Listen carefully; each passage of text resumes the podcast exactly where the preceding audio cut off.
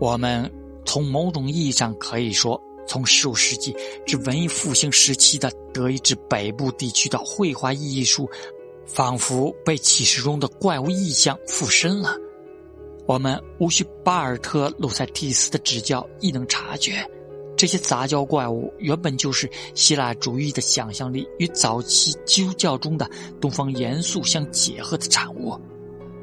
根据罗南·维尔纳夫的观点，十五世纪末的占星术士推测出第一基督者将于一五二四年降临世界。怪物在当时的频繁出现与此时关联颇深，与南方式的启示录意象相比。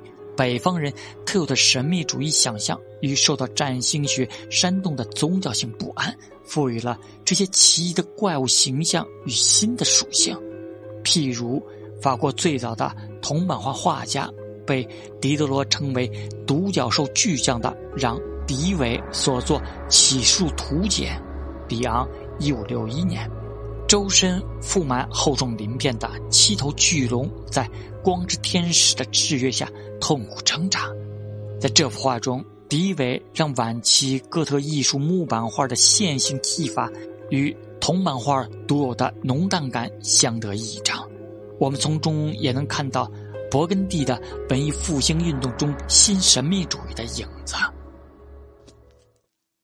十二世纪初的。理想主义者圣贝尔纳德说：“这些美丽与丑并存的怪物究竟有什么意义？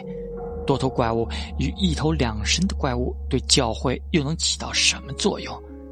这番言论猛烈的抨击了起诉题材的罗曼式装饰流于粗鄙，但哥特艺术日后的发展趋势表明，怪物意象反而不断在民众中渗透。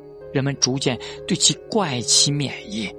十四世纪至十六世纪的彩色插画画家会凭个人喜好为约翰·曼德维尔的惊异之书《普雷托利亚斯令人不可思议的游记》、安布鲁瓦兹·帕尔的怪物之书添加充满奇思妙想的插画。